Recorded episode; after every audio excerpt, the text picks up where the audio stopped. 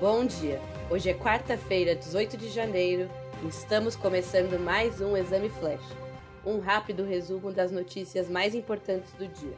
No episódio de hoje, nós vamos falar sobre a volta do Bolsa Família, as negociações sobre a política de valorização do salário mínimo e a permissão da Justiça para viagens em ônibus fretados em circuito aberto.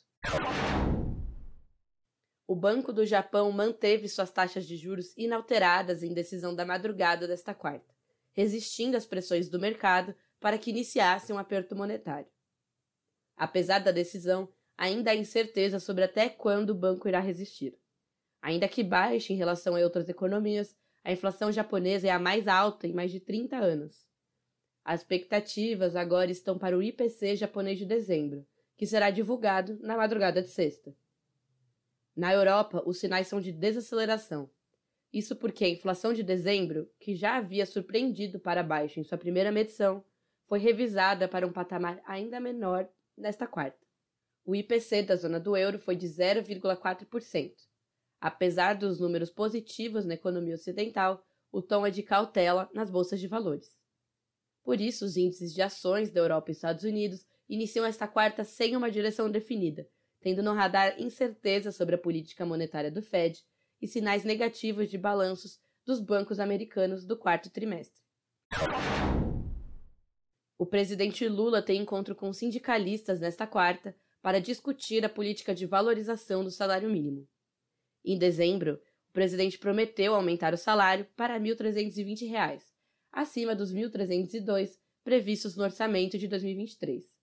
Mas a mudança ainda depende de uma proposta formal do governo que ainda não foi enviada.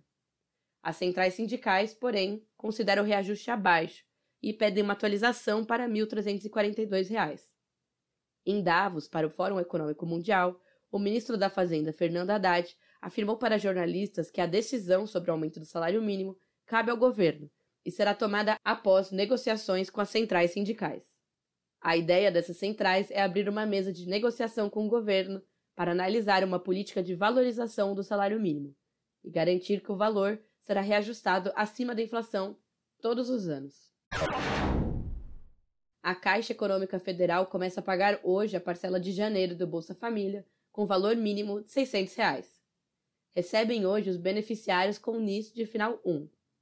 Neste mês, o programa de transferência de renda do governo federal deve alcançar 21,9 milhões de famílias, totalizando um gasto de 13,38 bilhões de reais.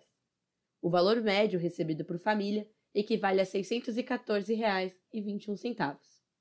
A partir deste mês, o programa social que estava com o nome de Auxílio Brasil no governo de Bolsonaro volta a ser chamado de Bolsa Família. O Tribunal Regional Federal da Terceira Região liberou o transporte fretado de passageiros em circuito aberto, ou seja, sem necessidade de formação de grupos para viagens de ida e volta. Em decisão tomada em 12 de janeiro, o desembargador federal diz que não existe justificativa razoável para que as empresas como a Boozer não possam vender trechos separados. A decisão proíbe a Agência Nacional de Transportes Terrestres de apreender ônibus que oferecem o serviço. Nos últimos meses, a agência apreendeu ônibus da Boozer por considerar o transporte irregular, com base em uma portaria de março de 2022 que criminaliza o fretamento por aplicativo.